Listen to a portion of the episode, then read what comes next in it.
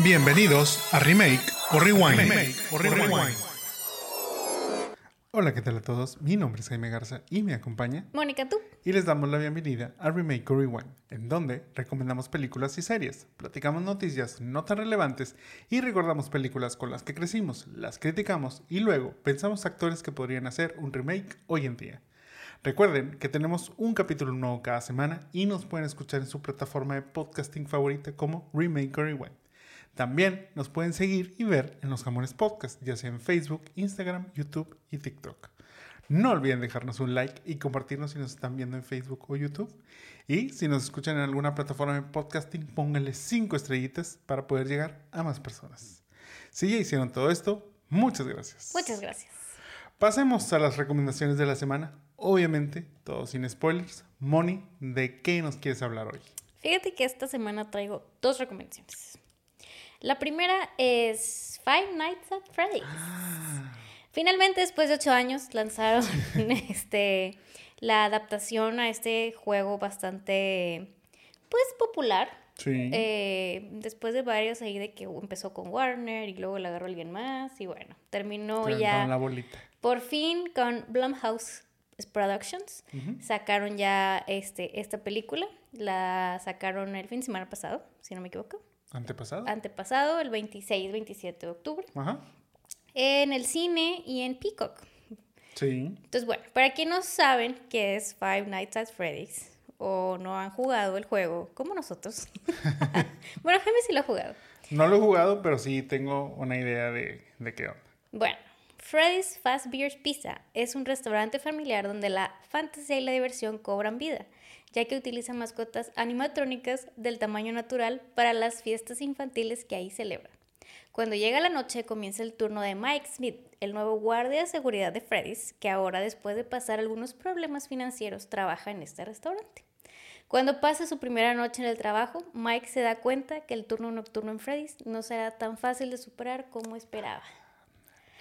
Fíjate que Five Nights at Freddy's tuvo 20 millones de dólares de presupuesto y Ok. ahorita ya va en 160 millones de dólares. Entre que le vendió los derechos a Peacock y la taquilla, pues yo creo que le ha ido bastante bien. Eh, Rotten Tomatoes le dio un 29% de crítica, Pero la pero gente dijo. la audiencia le dio un 88%. Entonces, bueno, después de todos estos facts que les di como introducción, em, la verdad es que a mí me gustó la película. Ok. Yo no había jugado el juego ni nada así, o sea, tengo una primita que es muy fan y todavía le pregunté en sus stories si le había gustado y todavía muy, este, muy polite me dijo, "Eh, la película es para los verdaderos fans. Esa, así me contestó. Ella sí ha jugado el juego. Entonces, bueno, creo que me parece una buena película. No diría que es la mejor película, pero creo que a quienes son fans del juego, creo que cumplió. Ok. Aunque estuve leyendo bastantes, eh, o bueno, opiniones este, variadas. O sea, hay quienes les gustó mucho y que lloraron cuando vieron a los monitos estos y así, y que se acerca mucho a lo que fue la historia del juego.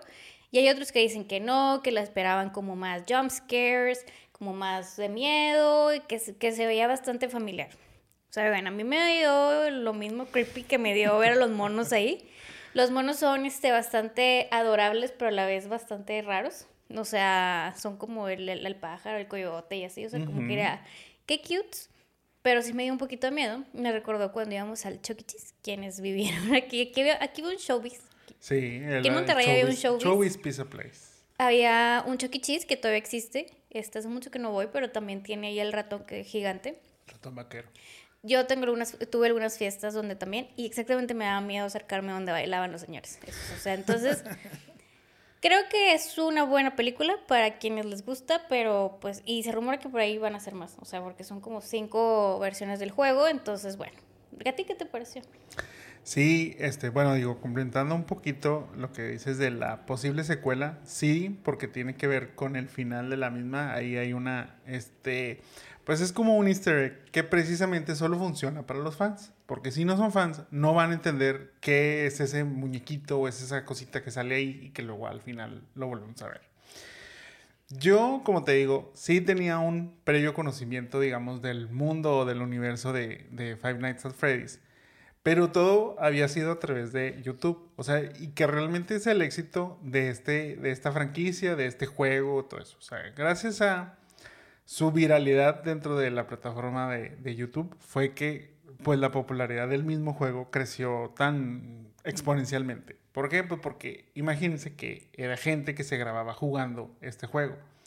Entonces, digamos, a mí no me gustaría a lo mejor, o sea, poniéndonos en este escenario, o sea, si a mí no me gusta este, jugar este tipo de juegos donde me asustan y así, pero me puede divertir y a la vez asustar un poquito el ver a alguien jugarlo, entonces de ahí se crea como toda esta fama con tantos niños y bueno, ya ahora adolescentes, este, jóvenes y todo esto, en donde pues ese es, ese punto, o sea, que gracias a, a este a muchos youtubers y luego que incluso, eh, te lo dije en la película, hay un youtuber que aparece en la misma película, este, uno que se dedicó mucho tiempo a hacer como teorías acerca de, estos juegos, precisamente salía un juego nuevo, este, jugaba un poquito, pero aparte te contaba como que el por qué él creía que estaban sucediendo estas cosas y demás.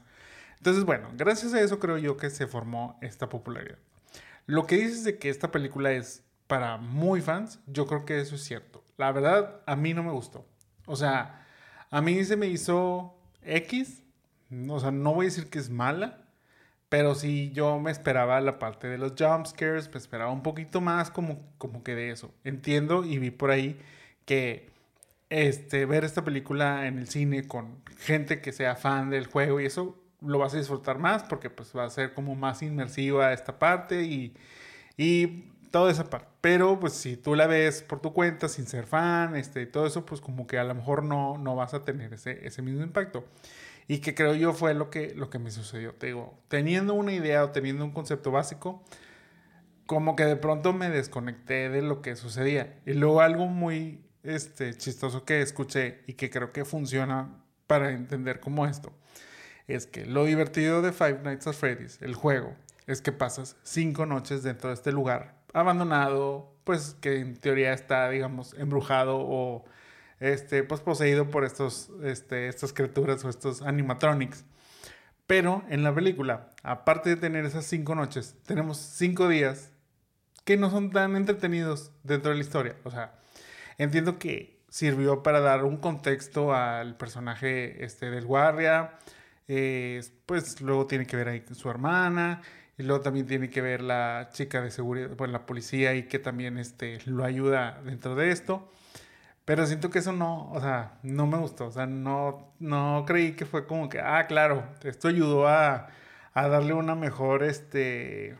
Entonces, no sé, o sea, como que a darle algo más entretenido dentro de la misma historia, no. O sea, yo quería estar en el, en el Fossil Fazbear, tipo, con los animatronics y que lo estuvieran cazando y así.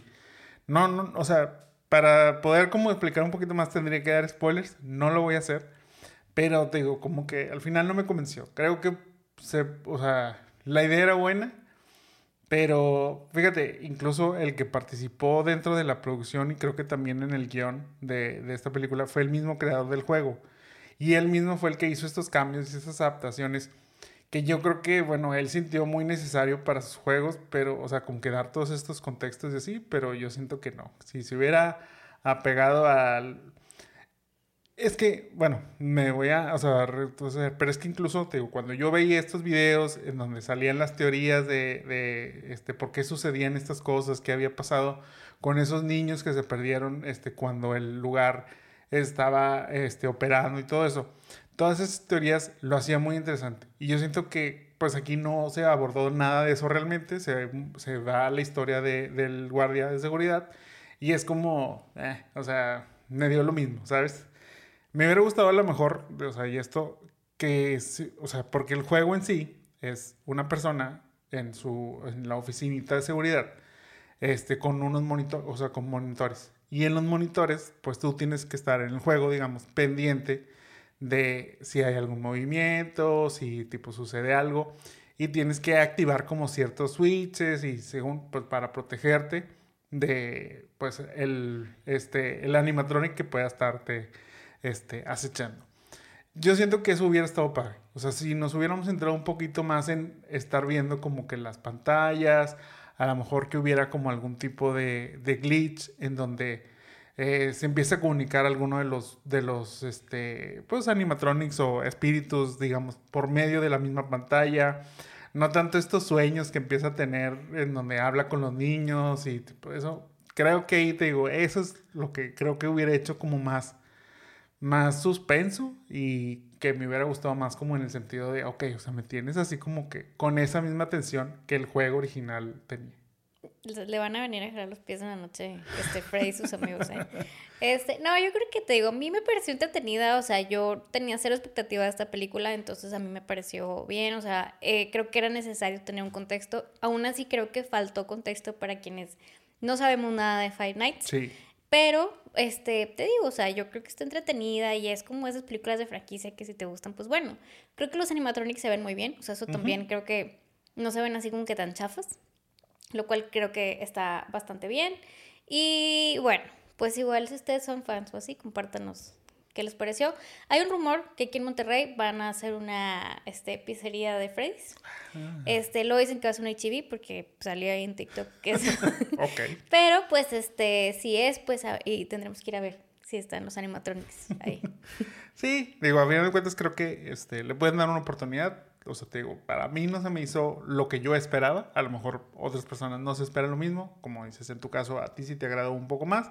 Entonces, pues, si la ven, coméntenos si les gustó, no les gustó, están de acuerdo conmigo, están de acuerdo con Mónica, o qué piensan que pudo haber sido algo mejor dentro de esta misma película si no son fans. Y si son fans, creen que estuvo perfectamente bien hecha, o si a lo mejor también le faltó algo.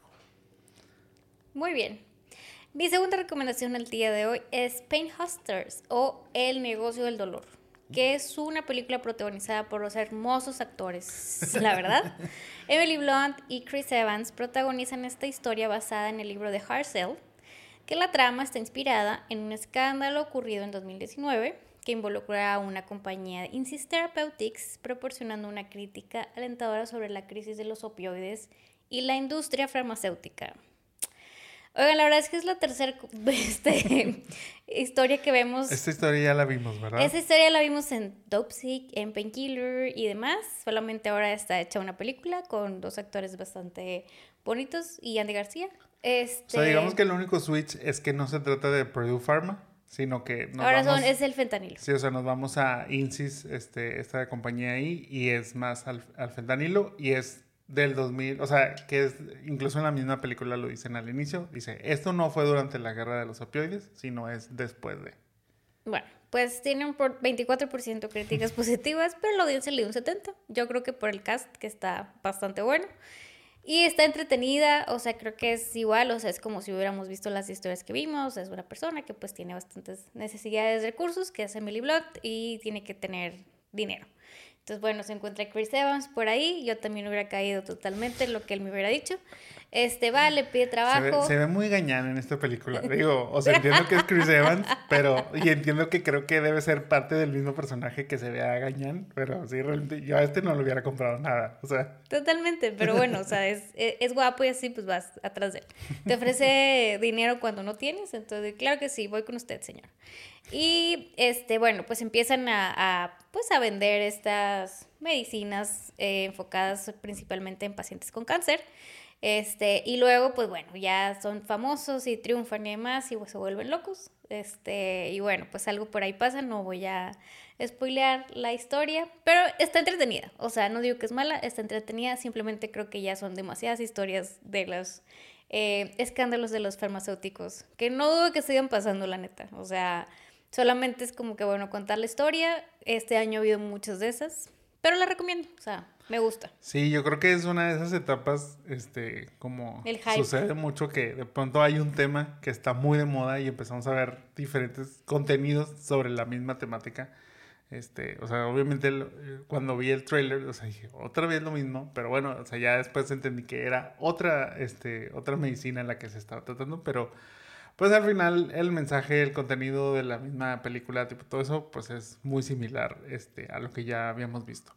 Creo que independientemente, como dices, pues cuenta con dos actores muy buenos y muy carismáticos este, en plano principal, que son este, Emil Blunt y Chris Evans, y lo hacen muy bien. La verdad es que bastante entretenido.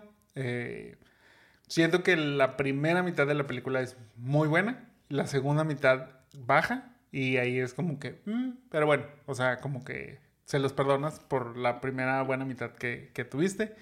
Este, muy bueno el rap de Chris Evans, este, cuando, Totalmente. cuando están ahí en uno de los, de los este, congresos y retiros que hacen ahí con los, con los médicos. Y pues digo, o sea, digo, creo que está bien. O sea, a fin de cuentas, yo no, tampoco no me esperaba algo más. Este, creo que para hacer una película de Netflix de esta temática que ya hemos visto reiteradas ocasiones en este año y que incluso ya hemos reseñado este, en el mismo programa, pues estuvo bien. O sea, creo que aparte, pues eh, lo positivo de todo esto es que es una película. Entonces, en dos horas aproximadamente ya, este, creo que dura dos horas y, y garritas. Este, pero, pero creo que pues está bien, o sea, para un fin de semana o algo así, te digo, es entretenido y no tan denso y este, tiene un poquito de moraleja. Entonces sí, recomendamos Pain, Hustlers en Netflix. Así es. Yo les voy a platicar acerca de dos cosas también. Son dos series. Una, que la pueden ver en Netflix, la cual se llama El Plan del Diablo. The Devil's Plan, o El Plan del Diablo, es un concurso reality realizado en Corea del Sur, en donde 12 participantes se enfrentan entre sí y en conjunto ante distintos retos y juegos, los cuales no son nada sencillos y requieren de concentración, estrategia y habilidad mental. Todo para lograr coronarse campeón y llevarse el premio acumulado. Esta primera edición participaron dos actores de dramas coreanos, un cantante de K-pop, un youtuber, una presentadora de televisión, dos jugadores profesionales de póker, un jugador profesional de Go, una personalidad de televisión, una abogada, una ortopedista y un astrónomo.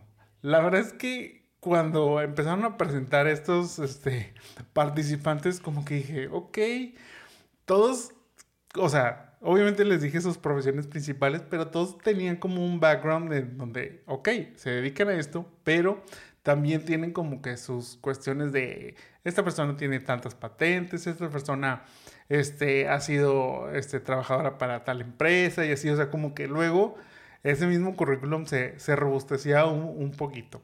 Era interesante porque pues también era muy sui generis el tener a un astrónomo este, compitiendo con un actor de, de novelas este, coreanas. Entonces es como que, ok. Viendo el tráiler de la serie, la verdad es que yo me enganché en el sentido de que, ok, creo que quiero ver este reality coreano que seguramente pues va a ser muy distinto a lo que conocemos este, aquí en México. También dije, creo que esto puede ser como un parteaguas a lo que podemos esperar de este, el The Squid Game, que también va a ser este, un reality ahora este, coreano precisamente. Entonces pues dije, va a ser como que algo, algo similar. La verdad es que desde el primer capítulo quedé súper ganchado. O sea, son 12 capítulos de, de, una hora, pero, pero todo lo que sucede es bastante interesante. Y realmente creo que esta parte de que son juegos, tanto, digamos, mentales en cuanto a enfrentar a tus contrincantes en que los tienes que engañar con lo que les estás diciendo. Pero aparte debes de crear una estrategia pues para saber si ganar o dejar ganar a otro o tipo todo eso. La verdad es que está bastante, bastante padre. Eh, me sorprendió, honestamente. No esperaba que me, que me fuera a interesar tanto. Eso sí, lo tuve que poner con doblaje en español porque por lo mismo de que siento que es complejo como que verlo en coreano este, todavía lo hacía más difícil en el sentido de que, ok, o sea, tengo que leer subtítulos porque pues, no entiendo coreano, obviamente, y aparte tengo que estar pensando en las instrucciones que están dando para los juegos y ver cómo están actuando los mismos participantes, todo eso, entonces dije, ¿sabes qué? Creo que para facilitar un poquito la comprensión, porque las reglas de los juegos también son bastante complicadas, este, que eso lo hace también como muy, muy padre porque pues no es una regla tan sencilla de, ay, bueno, pues solo con que sepa sumar, ¿verdad? Ya gané o cosas así, no, o sea, hay muchas cosas, muchos elementos este, eh, ahí en juego. Entonces, pues dije, en español para no batallar. O sea, eso fue este principal. Y pues te digo, la verdad, la verdad, la verdad, recomiendo mucho este, esta, esta serie, este reality. Em, me entretuvo bastante. Creo, eh, bueno, ya tiene rato que salió porque este se estrenó en septiembre, pero lo estuvieron sacando por partes. Y fue ahora en octubre cuando ya terminaron este, de salir los, los 12 capítulos. Todos los capítulos me tenían en suspenso y terminaba y era de que te, te dejaban un cliffhanger y es de que necesito ver el siguiente, necesito ver el siguiente. Yo llegué al plan del diablo en el capítulo 3 o algo así. Más o este, menos, sí. Digo, Jaime lo empezó a ver, este me contó que lo había visto el trailer y demás. La verdad es que sí es un reality que te gancha. Este, aparte todo pasa como en cinco días, o sea, ni siquiera es como que tanto así, pero creo que platicábamos él y yo en cuestión de lo interesante que era en sí el reality. O sea, digo, estamos acostumbrados a realities donde la gente no hace nada y solamente los ves bañarse, comer, hacer juegos bastante banales. Pero también veíamos como la cultura esta coreana, pues como que sí, le, o sea, se entretienen mucho haciendo juegos de mesa, o sea, o juegos de pensar, o juegos de estrategia, o sea, eh, hacían muchos, muchos juegos de tableros, juegos que nunca había visto, la verdad, y que se veían como bastante cool. Digo, fuera de las damas chinas y esas cosas, pues también eran como base de esos de, bueno, tienes que pensar una estrategia, tienes que mover tus este, cartas, o sea, Muchos sí, o, cosas de memoria que nunca se me... O sea, simples, juegos que se veían como simples, pero que necesitas pensar. Y entre ellos hacían como que alianzas y estrategias y así. Y a pesar de que eran personalidades bastante diversas, este... o sea, yo ya terminaba queriendo a, a los coreanitos que salían ahí, que ya agarras tu favorito y demás. Entonces creo que es un, reality bastante padre que, que, también recomiendo ver si queríamos ver, así que ya pone el otro, digo, por cosas solo veíamos este uno, dos, y era que bueno, mañana vemos otro. Porque sí, porque como quiera son larguitos, o sea, más o menos. Son como de una hora veinte. Una hora y cachito, sí, sí, sí, sí. Pero bueno, yo creo que es una opción bastante buena para ver quién ve, que le gusten los realities así como e interesantes, más allá de nada más de lo que estamos acostumbrados aquí en México. No duraría que, no dudaría que, que pudieran traerse como el concepto, comprar el concepto. Pero mientras la verdad muy, muy recomendada. Sí, la verdad es que, este, o sea, te digo, luego, ahorita que decías también, pues estas mismas, este, pues esos participantes y de pronto dices, no, o sea, es que no das un peso por este, pero de pronto te saca la sorpresa de que no, es que este es buenísimo para memorizar cosas y eso ayudó en la dinámica que tuvieron que hacer y él terminó ganando o él terminó como que haciendo lo que necesitaban este, los demás para, para ganar, o sea, la verdad es que, o sea, está muy padre. Al principio sí realmente me, me, confundió mucho, o sea, como que dije, no, no entiendo qué está pasando, pero son juegos interesantes de ver, o sea, interesantes de ver también cómo los están ellos planeando, qué estrategia van a seguir, como dices, las alianzas, las traiciones, también dentro de esas mismas alianzas, este, todo eso está padre, o sea, creo que tiene ese drama este, que, que puede existir en los realities que conocemos, en donde este, pues hay como que traicioncillas y tipo todo eso, pero como que pues sí está muy dentro de la cultura este, pues coreana en este, en este caso,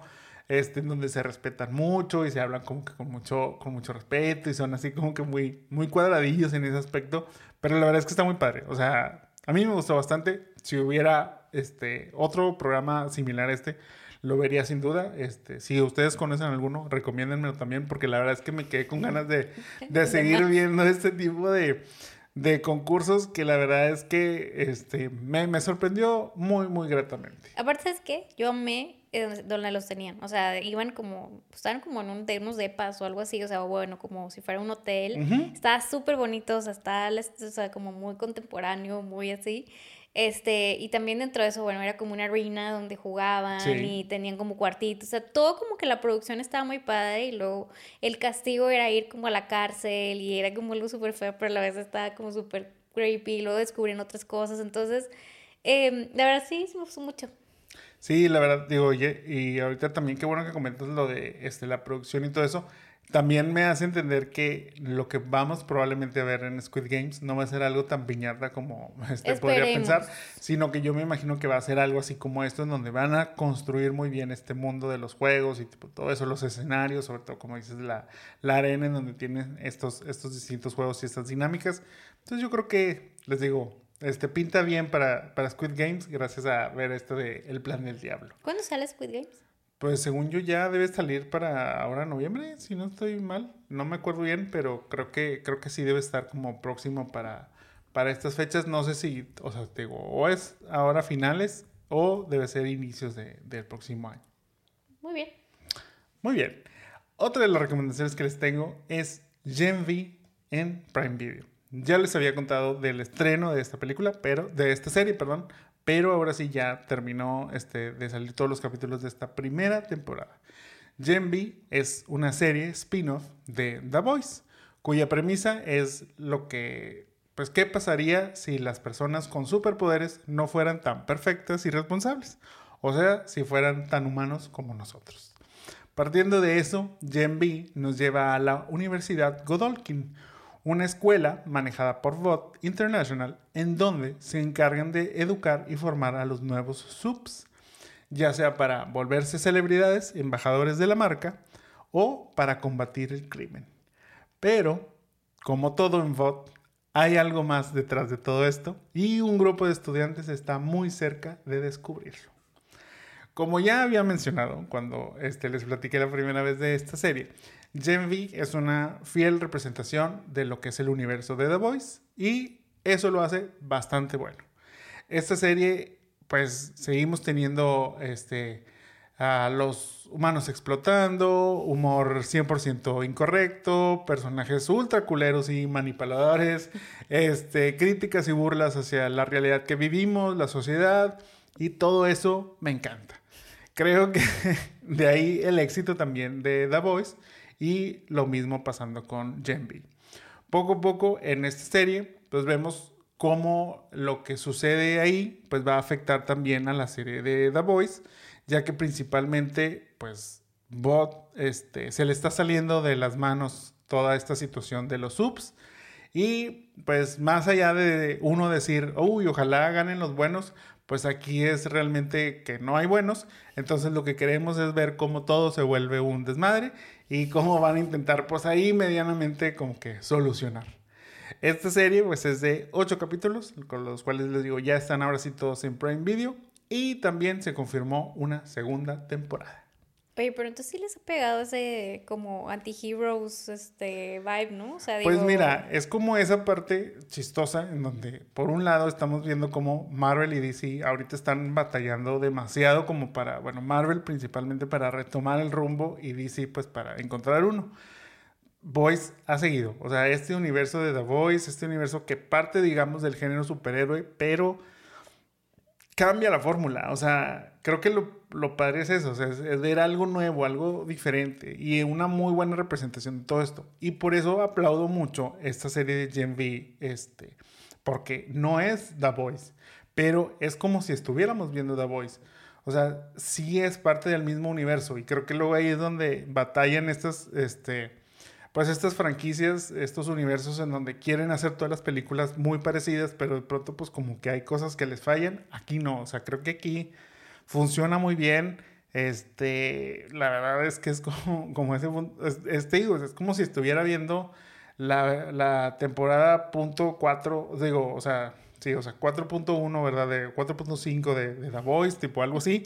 O sea, porque la verdad es que es, es lo mismo, o sea, obviamente son personajes totalmente diferentes a los que ya vimos.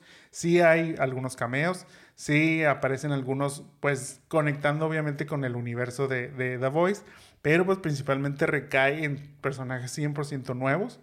Y te digo, cumple muy bien, o sea, la verdad es que me sigue sorprendiendo cómo logran este, encontrar la manera. Digo, yo sé que obviamente todo está basado en cómics, pero pues el mismo cómic, digo, yo aplaudo esa parte en donde cómo logran encontrar este, la manera de crear nuevos superhéroes o digamos nuevas personas con poderes, pero con poderes originales, con poderes chistosos que, que a la vez dices, es como que, ok, o sea, entiendo cómo esto puede funcionar, pero a la vez entiendo el de este otro que no sirve para nada, o sea, pero sigue siendo como algo fresco, o sea, que dices, okay, está padre esta forma y que a lo mejor es, son mezclas también de, pues, los mismos este, superpoderes, digamos, por ejemplo, aquí en esta, en esta de, de Gen V hay una que tiene poderes tipo Jean Grey, este, o sea, de los X-Men. Hay otro que pues es como si fuera eh, Magneto, o sea, entonces es como, pues juegan con eso, pero a la vez te digo, siento que la aplicación de los mismos juegos, de, los mismos poderes,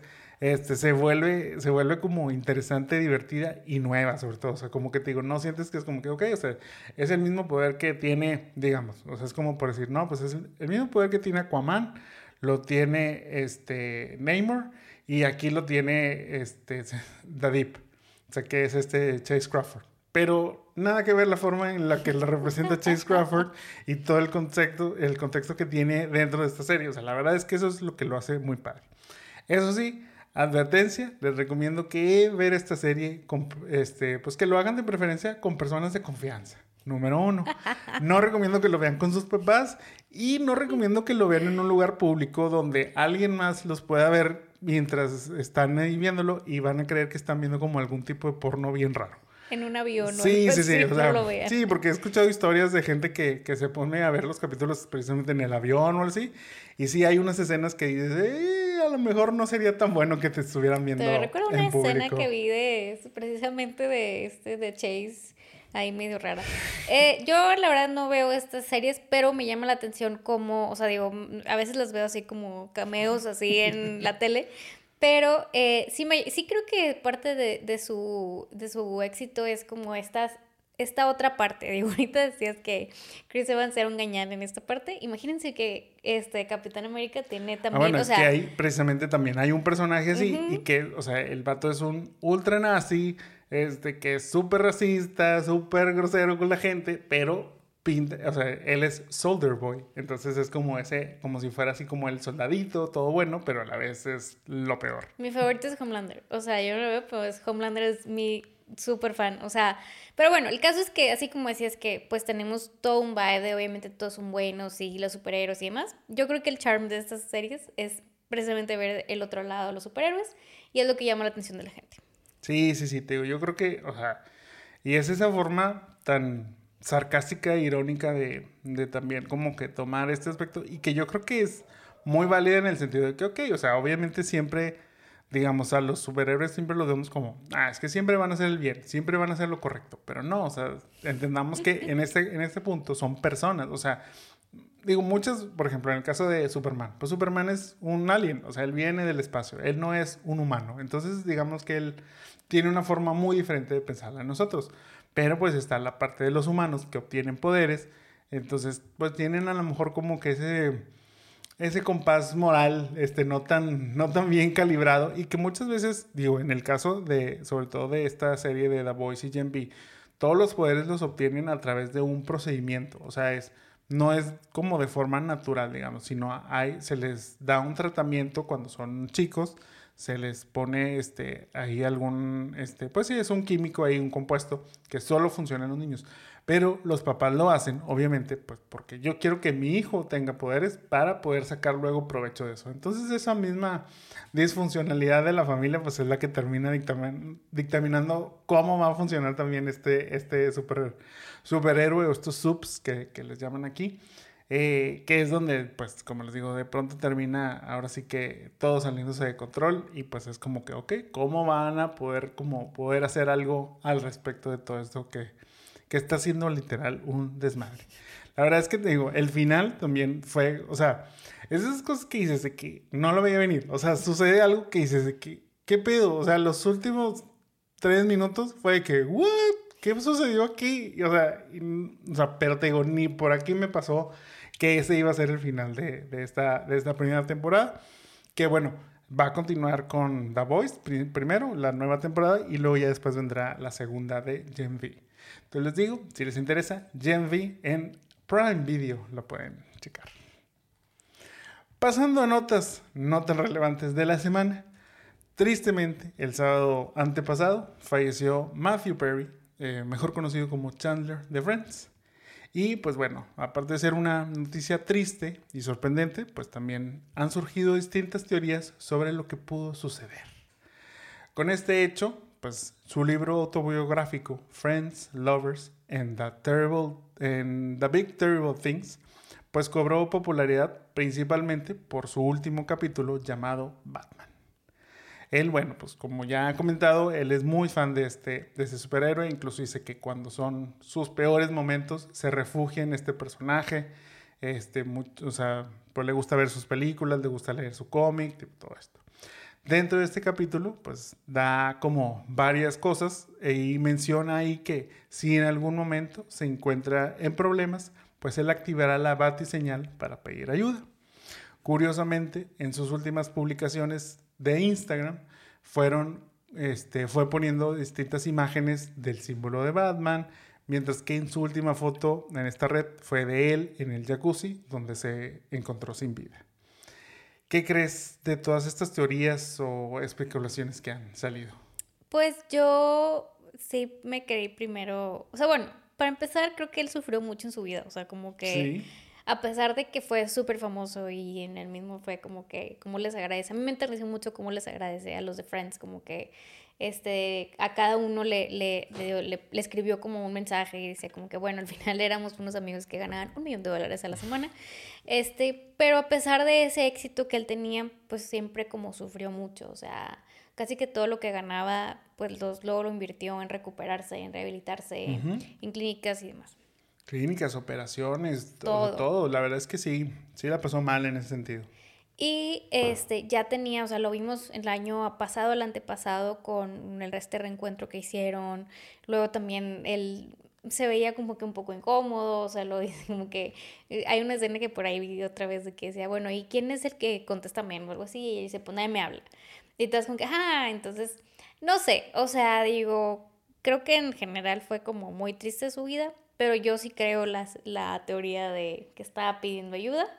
Este, tal vez pues nadie lo toma en serio, no sé qué tan, digo, yo no sabía que había escrito un libro, entonces yo no había leído el libro, pero... Es que es eso, precisamente nadie se enteró porque el libro salió el año pasado, nadie se enteró realmente y ahora está cobrando esta popularidad por, por, lo sucedido, obviamente. Ahora, luego ya ves que también la nueva teoría que salió es que pues ya entraron por ahí también este, los especialistas de robos y homicidios, que porque pudo haber sido por ahí algo, digo, no tengo más información, pero que habían empezado como cierta investigación, que porque realmente no estaba en el jacuzzi cuando llegó el asistente no sé, algunas cositas que hay por ahí, creo que haya sido lo que haya sido. Bueno, ya ves que no encontraron drogas y demás.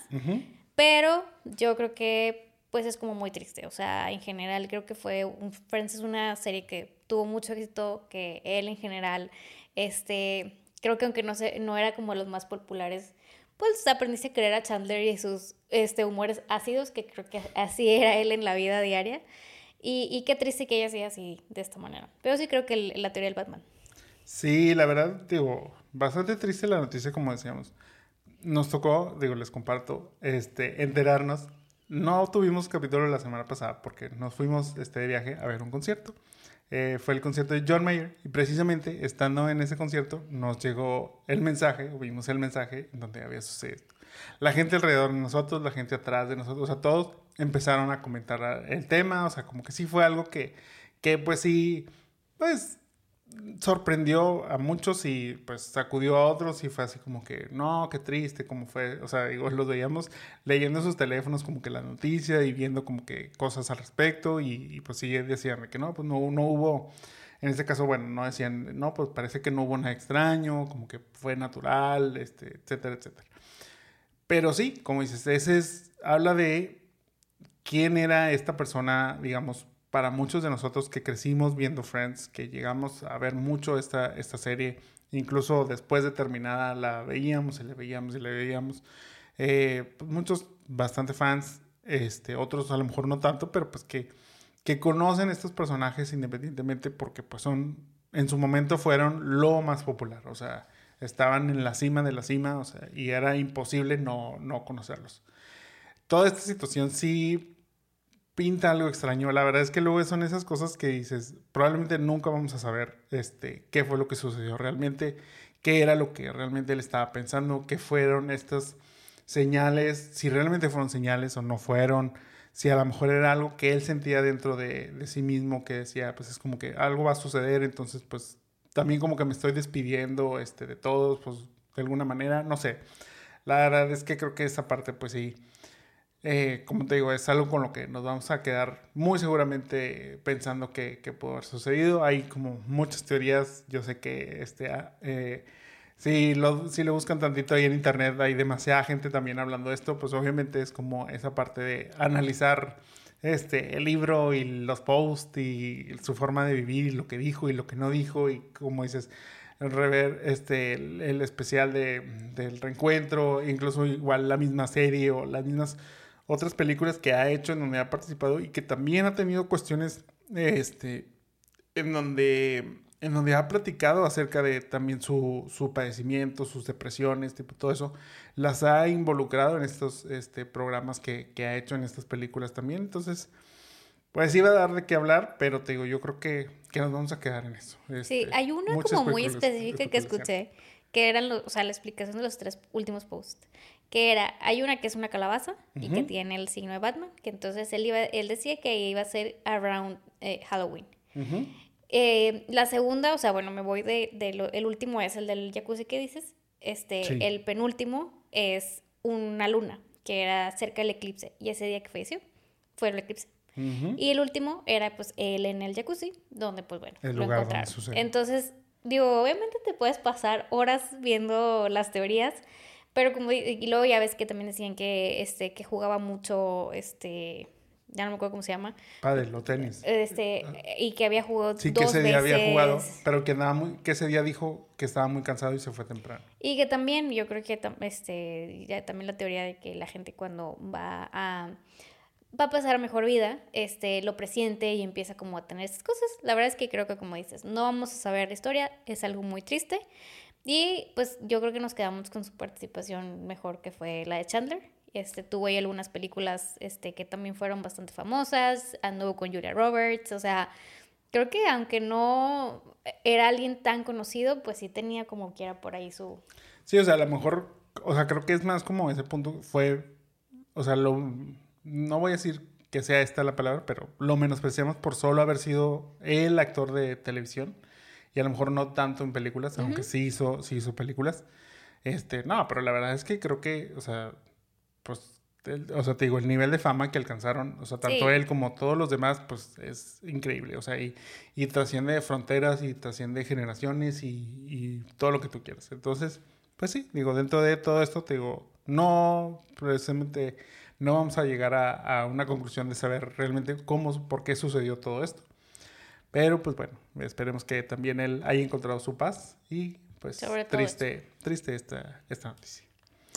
Pasando a otras cosas, la revista Variety sacó un reportaje no tan sorpresivo llamado ¿Está Marvel en problemas? Sas, por fin alguien lo dijo. Esto, como digo, pues no es nada nuevo, ya que incluso aquí y en muchos otros lados, pues lo hemos platicado. Este, pues sobre todo este desmadre que traen dentro de Marvel. Pero dentro de este reportaje se habla específicamente del retiro anual del grupo creativo de Marvel, incluyendo a Kevin Feige. En el cual, pues bueno, a diferencia de otros años, el ambiente no era tan triunfalista y más bien como que se mostraban bastante preocupados. Este, no andaban tan sonrientes sí, esta sí, Sí, había descontento y preocupación este, principalmente. Dentro de lo platicado, pues bueno, hubo algunos puntos a destacar, siendo el primero la situación de Jonathan Majors, tanto dentro y fuera del MCU. Primero, bueno, pues está la parte legal que enfrenta a Majors, quien está acusado de violencia doméstica y tendrá precisamente su juicio a finales de este mes. Él, él argumenta, perdón, este, ser inocente, pero pues el daño ya está hecho, creo yo, y parece que pinta ser irreversible. Ya le cancelaron también ahí una película este, aparte que, que tenía ahí con, con, Disney. Y pues aquí está en veremos. También está la parte donde la gente como que no se ha terminado de ganchar con el personaje de Kang como alguien pues lo suficientemente amenazador para los Avengers y que pues de ahí es donde comienzan a plantearse alternativas a esto. Uno de esos es cambiar de villano y ahora utilizar el Doctor Doom. Yo fíjate que el Kang, eh, me parece que cuando salió en eh, Ant-Man, ¿sí, verdad? Lo vimos. O sea, bueno, lo habíamos visto como ahí en cositos, pero... O sea, lo vimos en Loki, la primera temporada. pero... su, digamos, su aparición triunfal en donde íbamos a ver lo amenazador que era, era en este Ant-Man Quantumania. Y, o sea, por más que me cae bien el actor, no fue como nada amenazante, o sea, siento que era como un villano bastante pasivo. Digo, después de tener un Thanos, que la verdad era súper bueno, a pesar de que también era un personaje que parece que era como muy pasivo y así, era maldito y lo odiabas y le tenías miedo. Y Kang no, o sea, siento que incluso estos primeros capítulos de Loki que hemos estado viendo, que todavía sale, supongo que porque ya estaban súper grabados y demás, pues como que quis, ¿no? Sí, o sea, eso ahorita, digamos, es el principal problema, que a la fecha, pues todo, este, digamos, está circulando alrededor de Kang. Eh, justo, bueno, el final de Loki, el cual este, sale, creo que es la próxima semana, si mal no recuerdo, pues ya deja a Kang listo como la amenaza para Avengers 5, que pues a la fecha el nombre que tiene es Avengers The Kang Dynasty. Entonces de ahí pues como que está difícil. Hay rumores de que dicen que no, que el final está planteado para sacarlo. No sabemos, esto lo vamos a descubrir hasta esta próxima semana que se estrene el final, en donde ya pues sabremos como que qué rumbo están ahí realmente tomando. Yo la verdad en este caso, mira, o sea, creo que son dos opciones muy claras. Número uno, o sea, es cambiar al, al actor. O sea, es seguir con Kang, pero cambiar al actor que lo interprete. Y ya, o sea, con eso te quitas de bronca. ¿Por qué? Porque mira, esto se ve muy similar a lo que sucedió con Flash y Ezra Miller.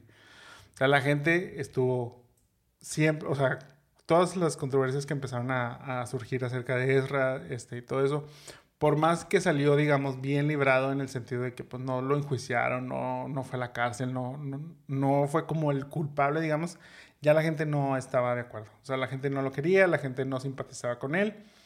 Y pues Flash creo que de alguna manera lo, sufrió. Creo que va a suceder algo muy similar a eso si se mantiene Kang como el malo de esta. O bueno, si se mantiene Jonathan Majors como el personaje de Kang creo yo ahí que la solución, fíjate, la solución que yo tomaría sería esa, sería cambiar al actor.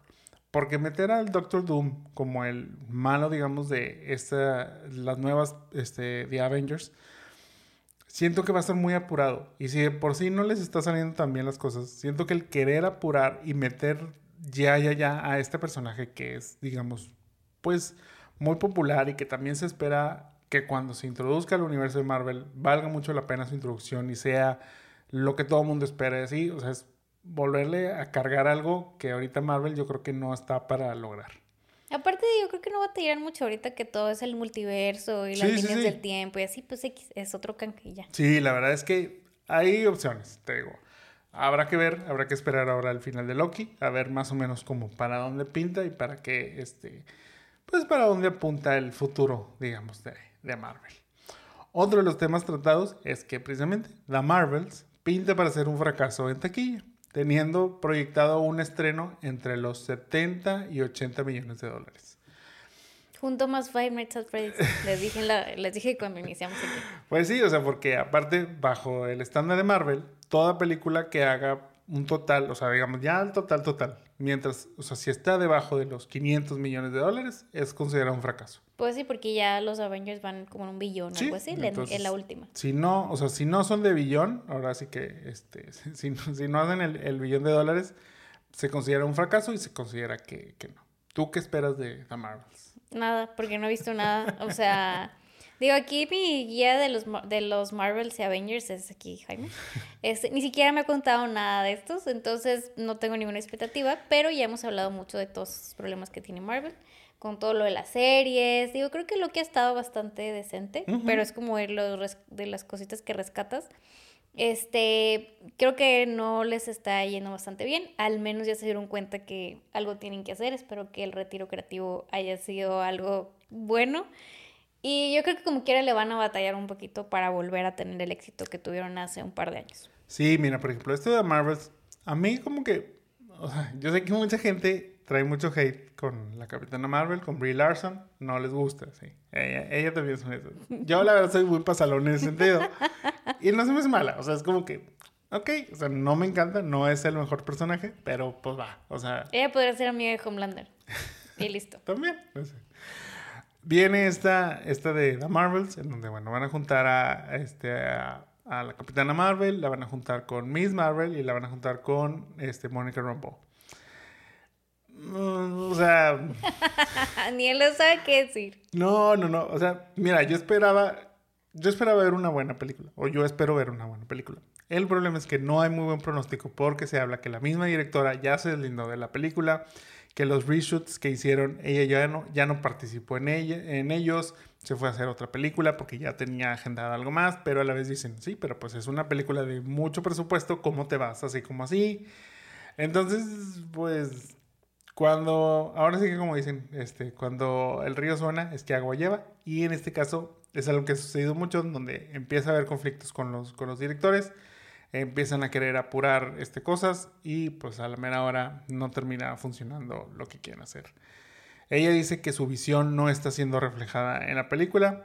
A la vez yo siento que luego es como Kevin Feige queriendo imponer la visión que él tiene, pues porque esto es, digamos, una continuación a todo este universo. Entonces, pues no va a quedar de otra más que esperar a, ahora este, el estreno, que precisamente creo que ya es... el 9, justo me metí a ver nada más a ver que, quiénes salían y fue como que... Mm. Que te digo, ya es en esta, en esta semana, entonces, este, pues habrá que, que, que ver ahora para, pues a ver qué, qué pensamos. Sí, la verdad es que ching, o sea, me emocionaba, o sea, sí me emocionaba irla a ver porque pues es ir a ver una nueva película de Marvel, pero luego siento que no va a estar tan buena como podríamos pensar. Ya veremos. También, bueno, está la problemática de las nuevas historias que no han funcionado. En esto, pues, incluye ahí el proyecto como Blade, que pues han tenido que cambiar ya de escritores cinco veces y de director dos. incluso el mismo Mahershala Ali ha este, pues amagado con dejar el proyecto porque no le ha gustado la, historia que, que, le han desarrollado. Blade incluso estaba planeada para este año y de momento ya se movió hasta el 2025. ¿Tú crees que vaya a suceder o se va a terminar cancelando? No, yo creo que tal vez sí, pero bueno, y, también con todo esto de la huelga y así, siento que pues bueno, están aprovechando como la tormenta, este, yo porque soy fan de Marvel, pero ojalá que aprovechen, recapaciten y demás y bueno, pues regresen. No sé si con el éxito que alcanzaron con estas primeras pues que fue la fase 2, 3, porque la 1 como que todavía... No, la 1 también, digo, la 1 es muy cortita, pero, pero a final Pero, o sea, su hype fue la 3. Ah, bueno, claro, pero la 1 es la que ayudó a que sucediera ah, la 2 y la 3, o sea... Pero, este, yo sí creo que, digo, aparte, imagínate, o sea, toda la, la, creatividad, todo lo que ya construyeron, o sea, no creo que sea algo como decir, ah, bueno, pues aquí soy. Yo creo que sí, deben echarle ganas. Jaime lo está dando, o sea, yo soy muy positiva en este sentido, pero pues ojalá que sí, ¿no? Pues mira, ya dentro, este, el último punto que trataron ahí, este, es que Marvel se está planteando revivir y regresar a sus seis Avengers originales. No, o sea, es que yo sé que esa es como la salida fácil. Sí, o sea, quieren, traer, quieren, traer, de vuelta a Scarlett Johansson y a Robert Downey Jr. Es que aparte no, ya van a ser unos abuelitos. O sea, sí está bien, o sea, pero ¿por qué no dejan? Porque aparte tendrían que revivirlos y seguramente harían una cosa como que el Doctor Strange le haría así y vendrían con la gema del tiempo y no sé qué. No, no, no, no. O sea, mira, o sea, o, sea, en esto yo estoy de acuerdo contigo. O sea, que, que, que quede claro, que quede claro que estoy de acuerdo contigo, que realmente no, este, no sería la solución. Yo no sería la solución que me gustaría ver. Este, puede funcionar, pero a la vez es como, no es la que quiero ver, como te digo. Tiene que estar forzada. Entra, o sea, en esta parte entra el multiverso, que es lo que va a solucionar. Mira, o sea, la cuestión ahí de lo que van a hacer ahora con el multiverso y esto, que lo vamos a ver en la de Avengers, pero la 6 va a ser algo así como se van a unir todos los, todos los universos, que es donde van a entrar los X-Men tipo de este, Hugh Jackman, este, todos los, o sea, digamos, los originales, incluso puede, eh, se habla de que el regreso de los Cuatro Fantásticos también, de Jessica Alba, tipo todos esos. Eh, van a entrar ahí como en un mundo los Spider-Man de Toby, vuelve Pete, este, vuelve... Perdón, a todos. Sí, o sea, vuelven o sea, todos ellos ahí es donde pueden volver a traer a estos personajes y como que crear una nueva línea del tiempo en donde no hayan muerto. Ese es, yo sé que por ahí va ese, esta, este plan de, de revivirlos y regresar, es como agarrar ahí eso. A mí no me gustaría.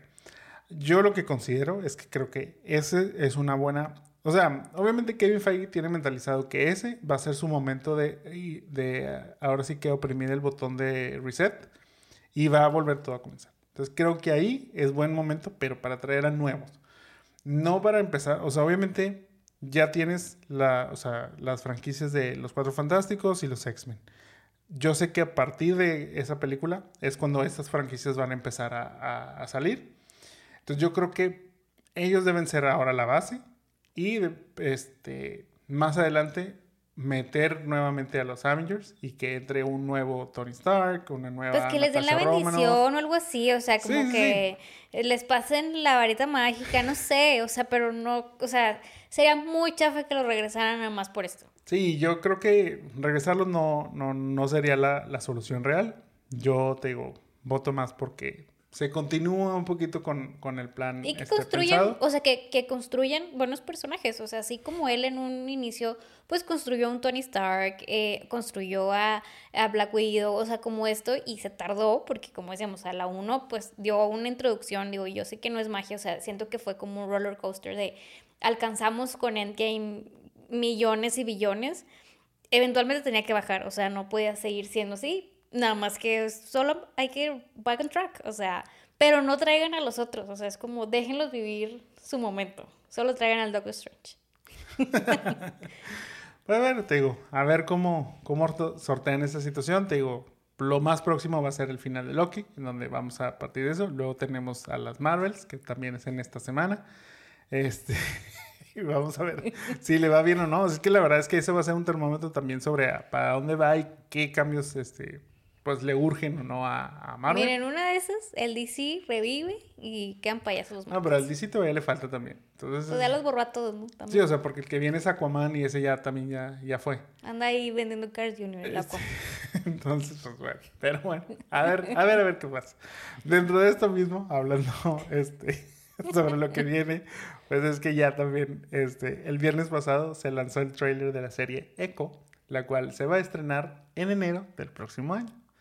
Dentro de la novedad, digamos, este, es que se tiene una clasificación de TVMA, que quiere decir Mature Audience Only, o sea, solo para mayores de 18 años, principalmente por su contenido violento.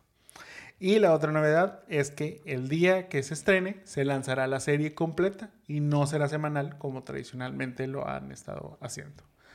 La serie la protagoniza Alequa Quox, a quien ya la vimos en su papel de Echo en la serie de Hawkeye, pero también tendrá la participación de Vincent D'Onofrio como Wilson Fisk y Charlie Cox como Daredevil. Esos últimos dos son mis favoritos. O sea, Vincent y Daredevil son mis top.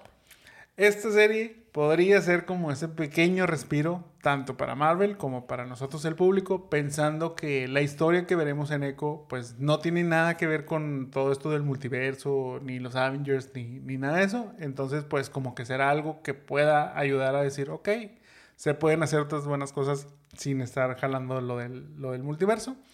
Y pues a la vez será una prueba de lo que podríamos esperar para Daredevil, aunque en el caso de dicha serie, pues técnicamente se le dio todo un reboot, que ya lo platicamos, así que igual y pues también termina siendo otra cosa. ¿Tú ya viste el trailer? ¿Te llama la atención o qué opinas? Mira, la verdad es que la historia de esta niña no me llama la atención, being super honest, pero creo que lo que, o sea, como que la historia con ella, pero alrededor de que es este Vincent y Daredevil, sí, Puede funcionar. Obviamente tiene mucho que ver que es como, vamos a buscar un, e, o sea, en este caso es un personaje, pues es un antihéroe, creo que no la, no la voy a marcar como una, como una heroína, es un antihéroe, pero que parte pues tiene un contexto de que es este American, como, no voy a decir, este es como Indian American, pero ese era el término, este, y que aparte cuenta con este, pues que es sordomuda y no tiene una pierna. Entonces es como ese punto de mucha inclusión que no siempre es, esa es la más adecuada, no siempre es la mejor forma. El trailer tuvo buen recibimiento, a la gente le gustó, creo que a la gente le, le, gustó que viene la violencia. Yo creo que este sí, o sea, como que, porque siento que, eh, creo que eso fue lo que me, me puede llamar la atención, o sea, que ella en la serie donde la vimos era super warrior, o sea, a pesar de que, o sea, nada de esto que mencionaste de la inclusión te molesta, porque creo que es como ella, es de que te voy a matar, maldito, o sea, de que, aunque, que, ¿qué te pasó? O sea, y te digo, yo creo que el acompañamiento de, de Vincent y de Daredevil es lo que va a hacer que esa serie no sea tan mala. Sí, digo, esta serie principalmente, o sea, les digo que van a aparecer estos dos, pero va a recaer un poquito más en, en Wilson Fisk, en, o sea, obviamente en Echo, porque es la principal, y Wilson Fisk. Se hablaba por ahí de que a la mera hora, este, cuando saliera la, la serie, iban a decir que la serie no es Echo, que se llama Daredevil, no es cierto, no va a suceder eso. Sí va a tener participación y creo que va a ser un- la manera en la que se va como a entender qué es lo que viene, te digo, para, para Daredevil en cuanto a que llega a este universo. Me preguntabas precisamente de que, oye, pero es que no sé, este, qué había pasado con la pareja de, Wilson Fisk, este, si, si al final de Daredevil la mata o no, o sea, qué sucede. Bueno, es que la realidad, digamos que eso que sucedió, sí sucedió, pero no sucedió, ¿sabes? Entonces es como, pues a lo mejor está, o sea, hay una nueva pareja para Wilson Fisk y a lo mejor se vuelve a llamar Vanessa, y a- pero es otra actriz, o sea, todo eso puede suceder porque digamos que este Wilson Fisk no es el mismo Wilson Fisk de las series de Netflix, así como Daredevil no es el mismo Daredevil. Incluso creo que aquí no, o sea, lo que según entiendo para la serie de Daredevil no regresan ni este ni esta Karen Page ni tampoco Foggy, Foggy Ah. Nelson. Entonces, pues a lo mejor en un futuro podrán aparecer, pero digo, de momento no. Sí me interesó, o sea, sí vi como que se ve pues que puede pintar algo interesante. Entonces habrá que, habrá que ver, pero eso ya será, les digo, hasta el próximo año. Pasemos ahora sí a la película de esta semana, la cual es Juno. ¿De qué trata esta película?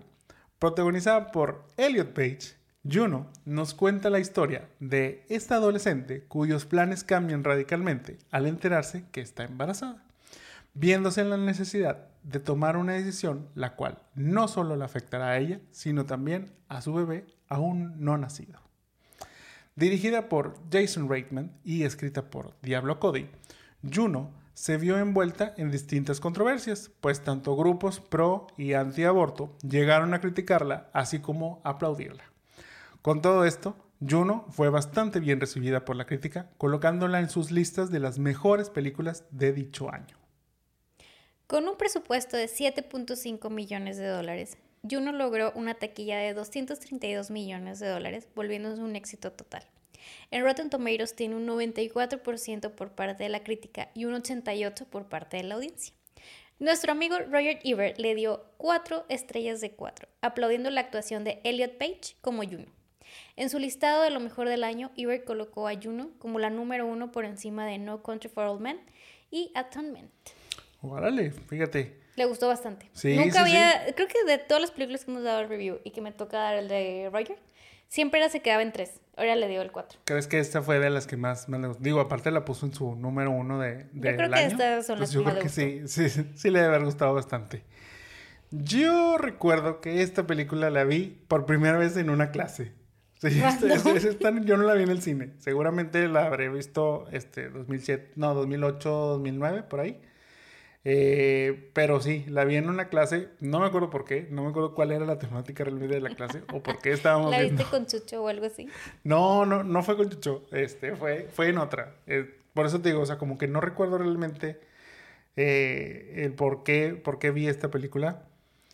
Y en ese entonces creo que fue como, "Mm, ok, está bien, pero, y te lo dije ahora que, que vimos el, el rewatch, muy hipster para mí. O sea, creo que, creo que está como muy... creo que está como muy indie hipster, este, algo así, y pues como que fue como que, ah, ok. ¿La volviste a ver después de eso? Yo creo que la vi contigo, probablemente.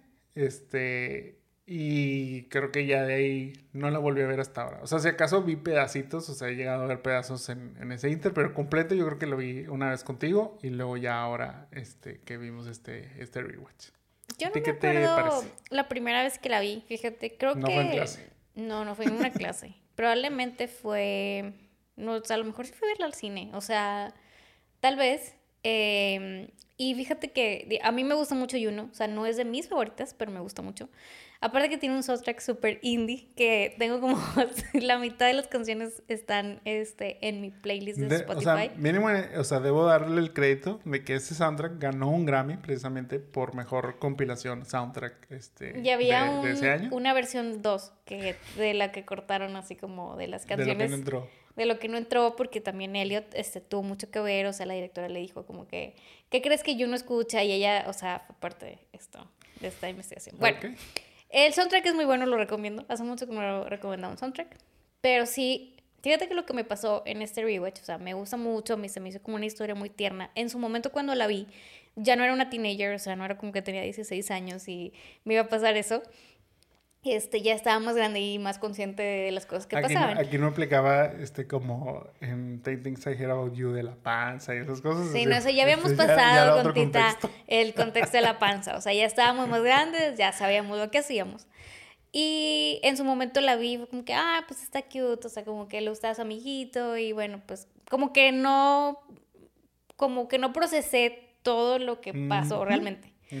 No, y la seguí viendo y así, X. La verdad es que el soundtrack me gusta mucho, entonces me perdí ahí. Y ahora que tuvimos este rewatch, o sea, sí me di cuenta que qué decisiones tomó Juno a sus 16 años. O sea, ¿estás de acuerdo que decir, claro, o sea, bueno, para empezar, obviamente, pues está embarazada. O sea, está embarazada, tiene 16 años y todo lo que pasa a ella, o sea, incluso cuando va y le dice a él de que, pues sí, pues a ti no te ven, o sea, porque él obviamente se sordea totalmente. O sea, bueno, o sea, no totalmente, pero es como... No me hagan menos a Polly. Este. Eh, bien bueno. Pero como que él tampoco sabía qué hacer, o sea... Bueno, es que mira, o sea, como dices, empieza la película y ya sabemos que, o bueno, ella ya sabe que está embarazada, como quiera se hace una tercera prueba de embarazo para salir positivamente positiva. Aparte me da mucha risa que eh, todo empezó con una silla. O sea, eso me, dio mucha risa. Con un sillón. Con un sillón. este, sí. De ahí, bueno, eh, pues obviamente entendiendo que ella era muy joven, pues decide este, practicarse un aborto. hace su cita y va... Muy profesional de su teléfono de hamburguesa. De hamburguesita, claro que sí. algo muy, muy icónico. Que, que, bueno, era el teléfono de Diablo Cody. O sea, ese era su teléfono. Y lo mandaron a los como, como promos hasta a, lo, o sea, como que para promocionar la película les mandaron un... Regalaron el teléfono de, hamburguesa. Nos hubieran mandado uno. ah, ya sé. Pero bueno, entonces va a este centro, este, esta clínica, digamos, y fuera de ella se encuentra una compañerita de su escuela, la cual está haciendo una campaña, pues, en contra del aborto. Dentro de lo mucho o poco que le puede decir, le dice, este, probablemente tu, tu bebé ya tiene uñas, y eso, por alguna razón, le genera un trip muy extraño, este, ayuno, en donde termina este, desistiendo de su idea inicial y decide mejor tener el bebé, pero darlo en adopción. Tú dices, obviamente, que este mendigo Poli que se desaparece, pero no, porque el mismo Poli le, le, dice, o sea, el mismo, bueno, es que es Polly Blicker, pero es más conocido como Blicker dentro de la película. Pero, o sea, el mismo Blicker le dice, es que tú me alejaste, o sea, tú me dijiste que me alejara de ti y eso me rompió el corazón obviamente ella pues trae todas estas emociones este, del mismo embarazo y eso, y que por eso va y le, reclama. Pero luego es lo que al final cuando platica con su papá, el papá le dice que no, pues es que hay, parejas, o sea, que, con las que sabes que hacen tanto por ti que debes de estar con esa, con esa persona. Entonces ahí es donde uno por fin como que recapacita y dice, claro, pues yo estuve alejando a Blicker, este, de mí y por eso pues él pues no se involucró realmente en esta decisión, que a final de cuentas, para sorpresa de muchos dentro de esta película, pues Juno es como esa feminista que este, pues toma la decisión por sí misma, entendiendo que, bueno, es mi cuerpo, yo decido qué hacer y que creo que no era muy común que, que lo viéramos en ese. Y, o sea, eh, creo que eso fue como que lo primero, o sea, como que en el 2007 no había esta apertura de hablar de temas de aborto o de este tipo de decisiones que estás de acuerdo que lo más fácil es como, bueno, lo aborto, pero no se habla mucho de dar en adopción a, a, los bebés, o sea, es como menos poniendo en el periódico alguien que busque este hijos, pero como que también la mamá o bueno, la stepmom de Juno le dice que estás segura que quieres hacer esto, o sea, es como es una decisión como muy difícil y eso también que what? O sea, eso en el 2007 no estaba... O sea, creo que todo es como... Y luego, me, o sea, me quedo pensando, digo, creo que es un escenario ideal dentro de lo no ideal. En el sentido de que, o sea, también, este, su papá, o sea, no reacciona de una manera, este, explosiva, en donde culpe, o, o sea, obviamente hay una, como que, una mesura dentro de todo esto, pero yo creo que la misma mesura la propicia Juno al decir, oigan, estoy en esta situación, pero ya decidí tomar esta otra decisión y quiero que se haga así así. Los papás la apoyan, en este caso, bueno, su papá y su madrastra, pero este, ambos la apoyan, ambos la defienden, este, entonces eso también es como ese mensaje positivo de, ok, o sea, hay situaciones las cuales no son las ideales, pero pues como que teniendo el respaldo, teniendo el apoyo de tu familia, las puedes, pues, sobrellevar de una mejor manera tiene, o sea, o bueno, hay una queja ahí alrededor de todo esto. Ahorita este, platicamos de, eso. Como dices, este, gracias a un anuncio en el periódico, este, Juno conoce a Mark y Vanessa este, Loring, que son quienes están buscando adoptar un bebé. Este, ella pues los ve ahí en la foto, dice, son una pareja joven. Se ven bastante bien, aunque están en blanco y negro. Entonces, ellos van a ser. Y decide que les quiere dar a ellos este, el bebé. El papá le dice, ok, te voy a acompañar a conocerlos antes de que te vayan a timar o algo más. Este, bien hecho ahí. Y pues van y los conocen. Hay una conexión entre Juno y Mark, en donde pues tienen gustos afines tanto por la música, tanto por este, las películas, sobre todo muy gore, este, y esa parte. Pero algo que yo recordaba haber escuchado y recordaba como haber visto, pero que de esas primeras dos veces que la vi, realmente no me habían quedado claro, es que si había algo más por parte de Mark. Eh, fíjate que antes de hablar de eso, o sea, aparte creo que cuando ella le está diciendo a la amiga de que pues a quién se lo quiere dar, y así de que ojalá sea alguien que tenga una banda y toque y no sé qué. Entonces conoce a, Mark y se da, o sea, va y chismea en su casa y se da cuenta que bueno, pues tiene... resulta que es músico, digo, su negocio es hacer, así, su negocio es hacer jingles, pero bueno, pues le gusta tocar la guitarra, que es algo que también a Juno le gusta, entonces por eso te digo, empiezan a tener esas cosas afines. Yo la verdad cuando la vi la primera vez, y te digo, seguramente en la segunda vez también, como que yo, esto nunca me saltó. O sea, esto nunca fue así como que, como que hay algo raro aquí. Eh, yo siempre creí que la interacción que tenía Mark con Juno era así como, como de padre e hijo. O sea, sí, yo también. En el sentido de que de que, ok, o sea, pues obviamente tú nos vas a dar a tu bebé, pero pues yo te cuido porque precisamente pues tú estás cuidando a nuestro bebé y de alguna manera eres como esa, esa conexión a nuestro hijo y te digo como que ahí sentía que esa era la, la interacción. Yo la verdad nunca vi algo más. Después yo recuerdo que, o sea, como que ya en este, fechas más recientes a lo mejor me tocó ver como eh, comentarios acerca de esto, en donde decían que había un este, red flag ahí con, con Mark principalmente y todo esto. Yo la verdad te digo, no, no lo entendí, pero ahora que vi este rewatch, ya, o sea, me, me salta. Sobre todo es cuando están en esa escena que van al sótano, que empiezan a bailar. Entonces él ahí como que tiene como esa, pues digamos, ese lapso de conexión en donde cree que hay algo más y que bueno, pues, siendo una niña de 16 años, y es así como que, ok, o sea, no está muy bien lo que está haciendo Mark. Eh, es él, incluso cuando le comenta, me voy a separar de Vanessa, me voy a ir, tipo, voy a tener un departamento, y que Juno se enoja, esa es su respuesta, y sí, sí dije, wow, o sea, ¿qué onda que respondió eso? O sea, su respuesta es como de que, pues yo no esperaba que me dijeras eso. O sea, yo, o sea, lo que Mark quería era que le dijera, qué padre, me quiero ir a vivir contigo. Pero, y, y que le dice que, por, como que, ¿por qué te enojas? Y yo no, yo también creo que la relación, yo también la había visto como más como papá, hijo, que tú estás teniendo, es como ese bonding que tienes, es como si tú eras el bonding con el bebé o... Sí, sí, sí, Ajá. Este, pero tampoco recordaba esto que en verdad ellos, o sea, bueno, cuando los conoce así, pues Mark nunca se ha emocionado porque Vanessa, o sea, digo, Vanessa bastante reservada, creo que pues tantas veces que había intentado este, tenerlo así y, como que Mark nunca se ve emocionado y demás. Entonces ya cuando pasa eso es de que, ah, por eso nunca está emocionado. Y sí, totalmente super red flag que Juno 16 años y es de que, y todavía le dice, pero es que entonces, ¿por qué venías? Y así, pues Juno era como que, güey, pues quiero compartir esto con ustedes. O, sea, ella entendiendo de, pues quiero hacerlos parte de la experiencia porque a fin de cuentas yo sé que ustedes quieren vivir esa experiencia de alguna manera. O bueno, eso pensaba ella. Pero era más bien Vanessa la que lo quería vivir y no tanto él realmente este, en este aspecto. Creo que, o sea, te digo, dentro de, o sea, eso fue lo que más me, me choqueó de ahora, este, verla, verla y como que ya descubrir esa parte de decir que, ok, o sea, Mark está muy mal en esta película, pero muy mal.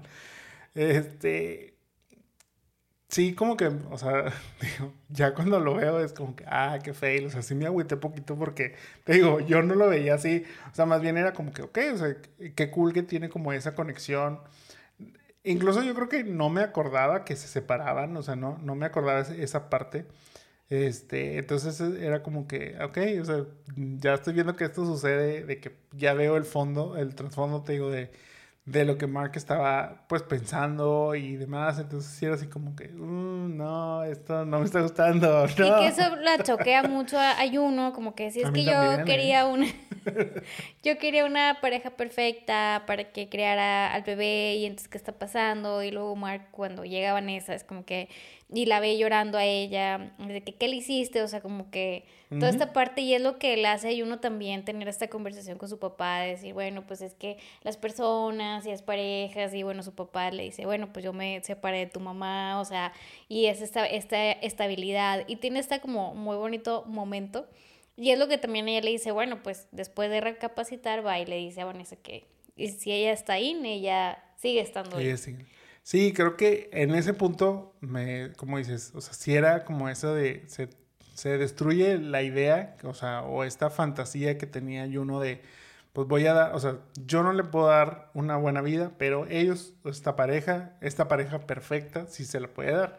Al final se destruye esa pareja perfecta, pero también ella logra como que tener ese momento de lucidez, llamémoslo así, cuando está en el, en el camino, de decir, ok, pero hay una persona que realmente, realmente quiere este bebé. O sea, independientemente de si es uno o dos, o sea, ella va a saber darle la mejor vida y creo que es ahí donde, pues, entra en esta, este, como le dices, de que if you're in, I'm o sea, que escribirle esa notita a Vanessa en donde yo creo que, que, también para Vanessa pues termina siendo muy importante porque luego ese es el centerpiece, digamos, del cuarto del bebé, donde enmarca esa, esa notita y la, la, cuelga ahí, donde ella hablaba que ahí iba a ir la primera foto de la familia. Este, y Mark Cero se veía emocionado, todo eso era un red flag. Toda esa parte, sí que le decía que no, el nesting y los libros y así, y Mark como que muy desconectado de toda, de toda esa parte.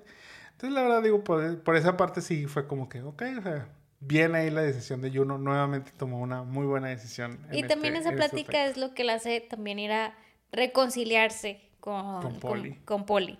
O sea, que después de como que lo había, este, como sordeado y le, le dio como, ya Jaime dio toda esta explicación, pues va y le dice, o sea, que al final de cuentas, pues, este, ella lo quiere mucho y que cada que lo ve, o sea, todavía, todavía tiene el bebé en la panza, le dice, cada vez que te veo, este, el bebé empieza a patear como loco. O sea, creo que es como toda esta escena bastante bonita de, de Juno también.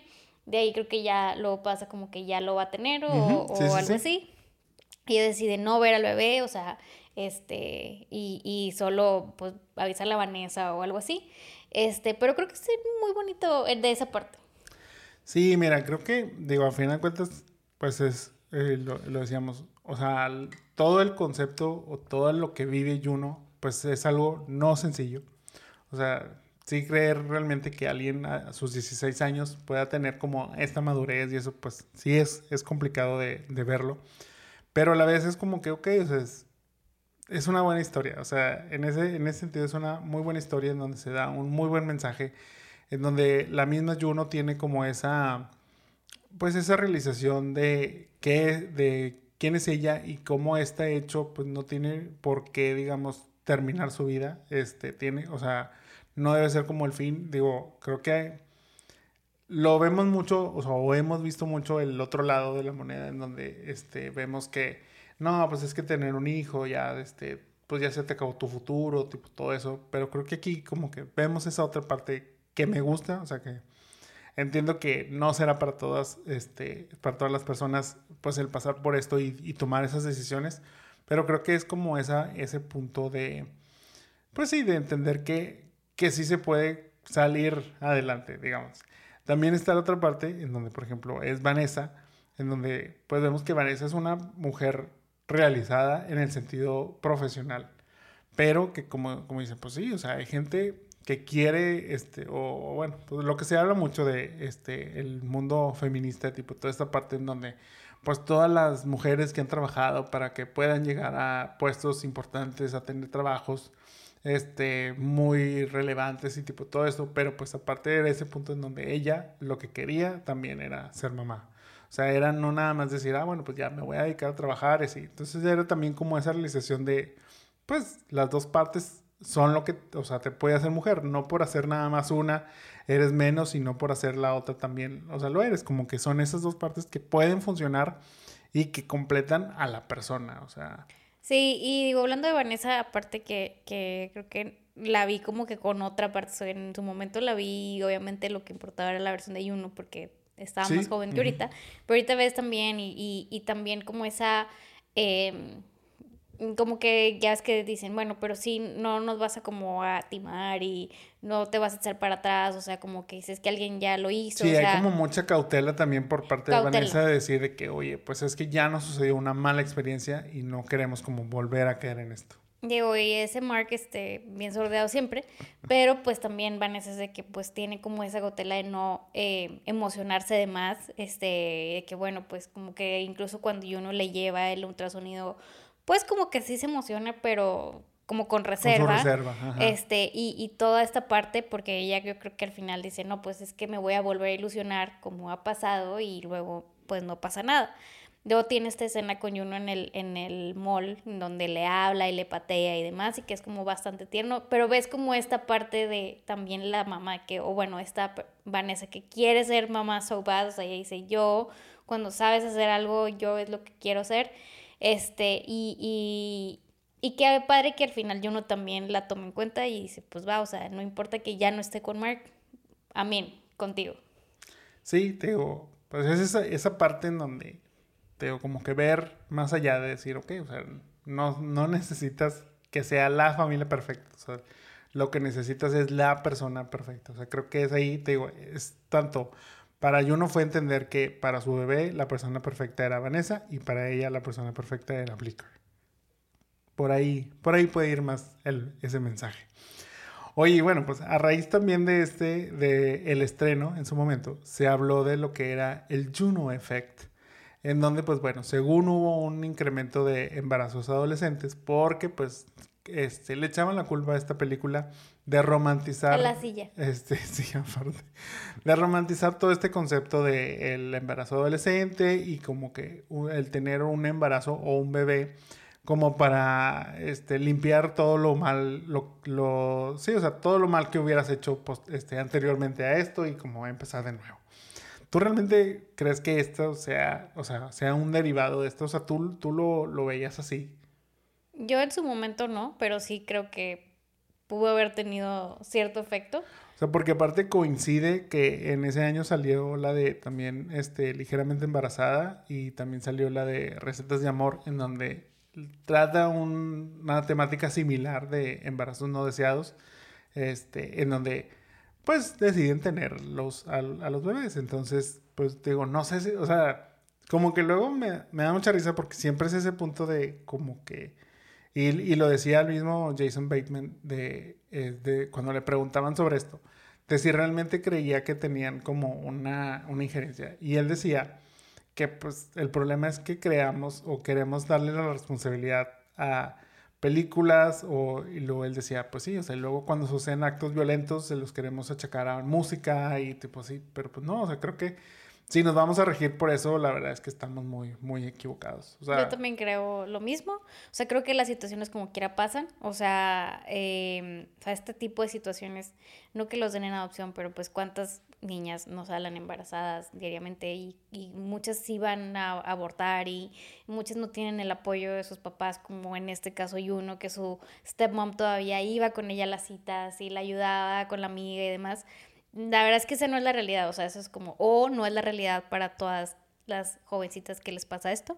Este, en eso sí estoy de acuerdo, en atacarle que el June Effect y esto, es como lo que hablábamos de lo de las temáticas que agarramos de repente, pero no creo que sea, o sea, más bien expone algo que, que pasa y que muchas veces pues no se habla, o sea, cuántas veces es como teenage drama de los embarazos y eso, como que no, que no se den cuenta y y pues no siempre es tan así como Yuno, o sea, Yuno le valía madre, y, o sea, decía así, pues es que ya no me queda mi ropa y así, y ella se siente frustrada, pero cuántas personas pues no lo toman de esa manera. Sí, o sea, yo creo que sobre todo esa parte de decir de que, ok, o sea, Juno expone esta situación, no es tanto este, como romantizarla, obviamente pues sí en este concepto, eh, pues digamos, todos salimos contentos al final, este fue como que, ok, algo padre. También algo que se criticaba mucho es que, este, pues querían dar como una, o que esta era una película de propaganda a el antiaborto. Yo creo que no, yo creo que al final de cuentas es más bien como esa libre decisión de, en este caso Juno, de decir, ok, o sea, pues yo tenía la opción de abortar, lo iba a hacer, pero a la mera hora dije, no, o sea, yo creo que puedo hacer esto, pero pues a la vez es como darlo, darle una mejor oportunidad, pero no quiere decir que una cuestión sea este, la correcta y la otra la, la incorrecta. Incluso la misma este, Diablo Cody platicaba acerca de pues esta controversia de que, que muchos decían de que no, pues es que eh, eh, esto es antiaborto 100% y no sé qué, y que decía no, o sea, es que esto es pro-choice, o sea, a final de cuentas es pues entender que que se puede tomar la decisión y ninguna es la, o sea, no es la única, la, este, opciones que hay. Y aparte, pues es ese punto de, pues entender que por tomar una decisión no es la correcta o la incorrecta, ni tomar la otra. Eso sí, decía que de haber sabido que toda esta controversia existiría alrededor de, de esta película, que mejor no hubiera escrito este Juno, para que no pensaran que esta era la temática de, de la película. Pero bueno, Pasemos ahora sí al remake cast.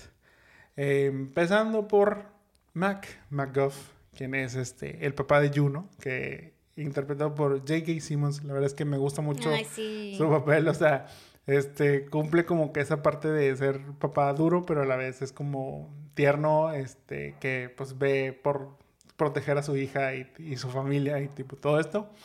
¿A quién tienes tú para este papel? Ah, yo tengo a Will Ferrell. Está más bueno, pero es que J.K. Simmons me gusta mucho. Sí, la verdad es que J.K. Simmons hace un muy buen papel aquí. Sí me, así como dices, la verdad es que todo lo que, lo que hace es muy, muy... Pues sí, o sea, como que es ese punto de que, ok, le creo mucho todo lo que, lo, que está, lo que está haciendo. Yo para este personaje tengo a Liv Schreiber, quien ya habías mencionado la vez pasada, este, Ray Donovan de la serie Ray Donovan, o Victor Creed, que era el que quería decir la vez pasada, Sabretooth de X-Men Origins Wolverine. Creo que también sería así como el papá duro, este, pero que bonachón. Para este, Brian McGuff, quien es la madrastra de, de Juno, interpretada por Alison Haney. ¿A quién tienes Que también bien bueno. O sea, sí, como que la verdad es que muy bien. bien en su papel. Yo como la defiende, ya ves cuando están ahí con la, con la del ultrasonido y así, o sea. Sí, la verdad, este, muy bien, muy bien hecho el, el papel. Yo tengo a Marisa Tomei, a la Aunt May de Yo también tengo a Marisa Tomei, sí. Hace mucho que no hacemos. Sí, hace mucho que no. Este, coincidíamos, sí, este, como dices, May Parker del MCU. La verdad es que creo que haría también muy bien ese, ese papel de, de, pues, mamá protectora a final de cuentas, o sea, de defender y aparte de apoyar y entender. Tiene una confrontación ahí luego con ella, con Juno, de decirle, por ti no hemos hecho muchas cosas, pero independientemente de todo eso, pues es como te queremos y te apoyamos y, demás. Entonces, sí hace muy bien ahí este, todo, todo este, este clic con Juno y creo que Marisa también podría, podría hacer bien esta parte.